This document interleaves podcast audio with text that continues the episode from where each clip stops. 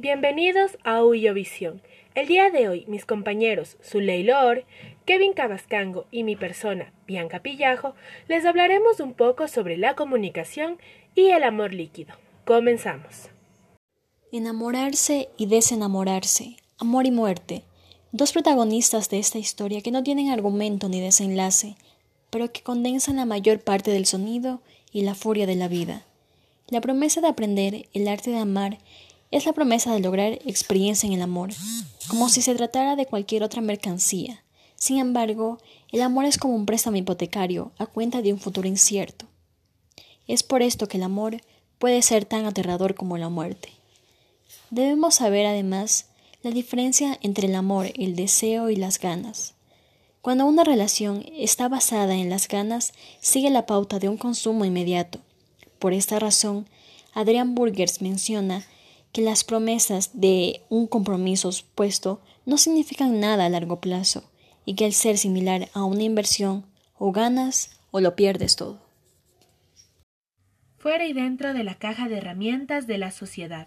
Para poder entender el capítulo tenemos que saber qué significa Homo sapiens, es del hombre racional, Homini sexuality, búsqueda continua del erotismo sin ningún tipo de apego emocional, Ciencia economicus, su necesidad básica es el consumismo. Homo faber, hombre que hace o fabrica. Y homo consumer, consumo total. El deseo sexual es un impulso social que busca la unión de los seres humanos. Además, el encuentro entre los sexos es el elemento fundamental por el cual la naturaleza y la cultura se enfrentaron por primera vez. Este fue el punto de partida y el origen de toda cultura. Por otro lado, el impulso sexual de los seres humanos se ha guiado hacia la unión de estos mismos. Los homosexuales están huérfanos de Eros y desconsolados por el futuro gracias a la ciencia sexual. Comunistas en venta.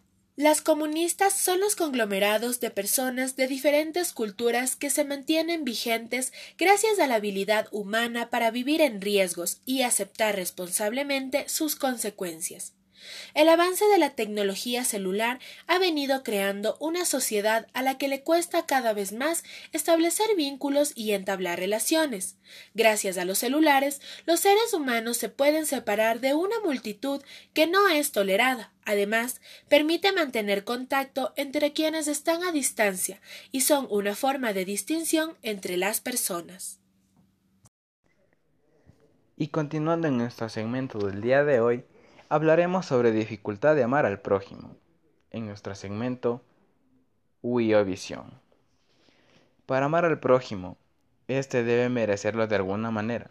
Debe ser tan semejante a mí que pueda amar a mí mismo. Si una persona resulta extraña, de alguna manera, es difícil amarla, y aún más cuando esta persona no muestra una consideración hacia mí. Se requiere despejarse de los impulsos primitivos. En pocas palabras, me refiero a la supervivencia. Esta adopta una postura alejada a la naturaleza, lo que lo diferencia de los animales. ¿Qué quiero decir con esto? Pues es el paso del instinto de supervivencia a la moralidad.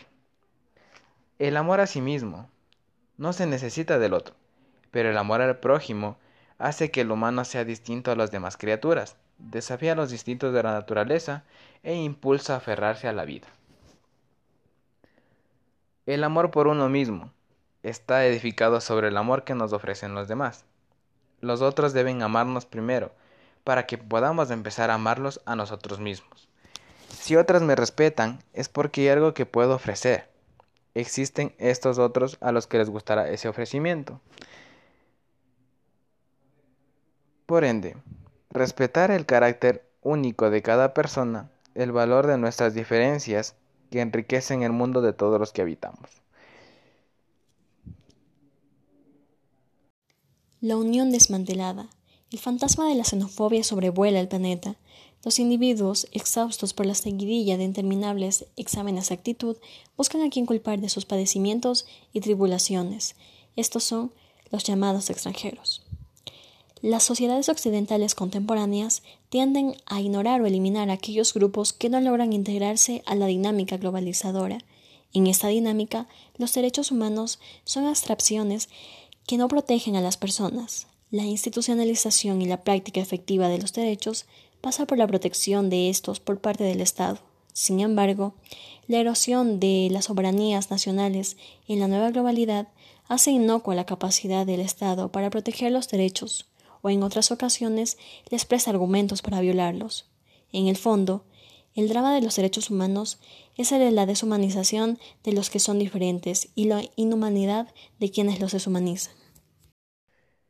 Y para finalizar así nuestro segmento, presentaremos una conclusión acerca del amor líquido, dado por nuestro compañero Pablo Erazo. Adelante, por favor. Y como conclusión tenemos que el texto analiza las relaciones emocionales en el contexto contemporáneo, haciendo una cooperación metafórica del estado líquido de la materia, en el cual todo fluye y su forma se adapta a un recipiente. En relación con la comunicación, esta capacidad de fluidez y rápida transmisión se asemeja a los hábitos de relación social en el cual el humano se ha adaptado a las nuevas tecnologías, generando un cambio paradigmático donde la comunicación está en constante movimiento. Este cambio no quiere decir que ha hecho desaparecer nuestros sentimientos o formas de expresar nuestras emociones. Simple y llanamente se han transformado y aunque no sean lo correcto para algunos, siempre existirán y modificarán dependiendo de la situación histórica y el avance digital en el que se encuentran.